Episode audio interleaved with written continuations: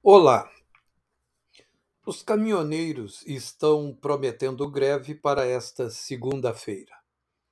A greve, agora, não foi como a última, fracassada de menos de um mês atrás.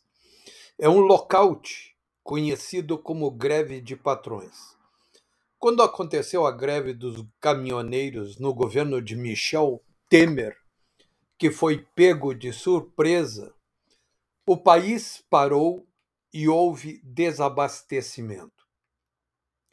Mais do que isso, o PIB brasileiro sofreu um tremendo impacto. A economia paralisou porque uma greve de caminhoneiros impacta todas as cadeias produtivas.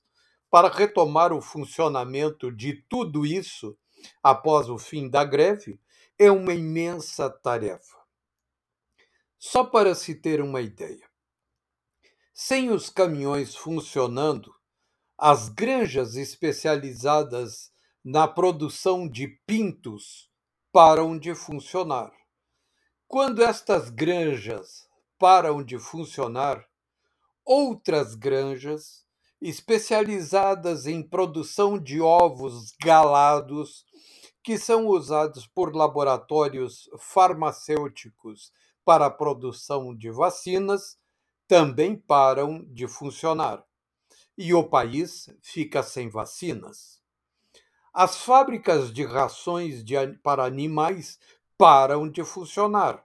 Donos de aviários precisam matar milhões de aves e colocá-las no lixo, porque não há como enviar para o mercado.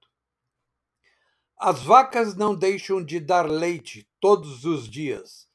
Precisam ser ordenhadas, mas o leite é despejado na sarjeta, porque não tem como ser recolhido na porteira da fazenda. As indústrias de leite param de produzir. As gôndolas dos supermercados ficam vazias. Os preços disparam indo para a estratosfera.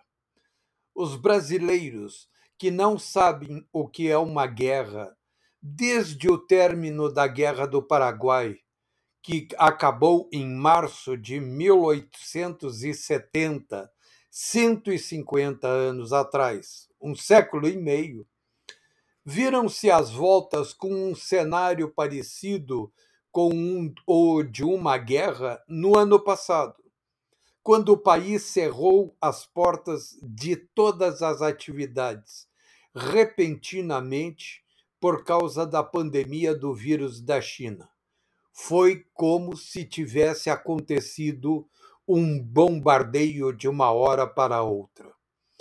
Quase tudo parou no país, menos as chamadas atividades essenciais. Entre essas, o trabalho dos caminhoneiros que não permitiu que ocorresse o desabastecimento no país.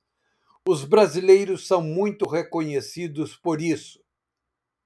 Mas agora, quando a economia começa a se recuperar do tremendo baque causado pela pandemia do vírus da China, não pode ser colocado em outro clima de guerra, com outro risco de desabastecimento devido à greve dos caminhoneiros.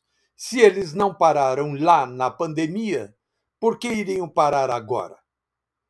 A Justiça Federal, que já apreende, aprendeu com a lição desastrosa daquela paralisação ocorrida no, Michel, no governo de Michel Temer, entendeu o risco e determinou proibições totais a quaisquer interrupções de estrada, bloqueio, ajuntamento de motoristas, impondo multas pesadas a empresas de transporte e caminhoneiros autônomos.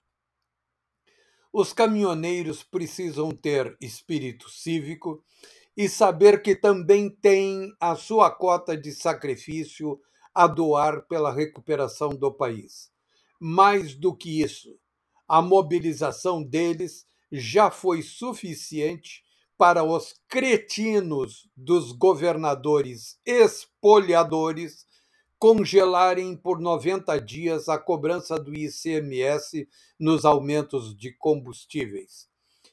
Eles, os governadores, esses cretinos, sentiram que o mar não está para peixe e que ovelha não é para mato, e resolveram arreglar, entregando os anéis antes de perder os dedos.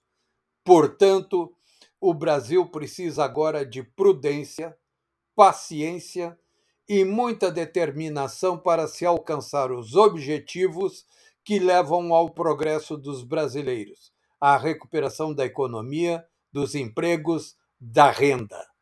Nada se conquista de um dia para o outro. Ninguém quer que o Brasil se transforme em uma Síria ou Afeganistão. Até mais.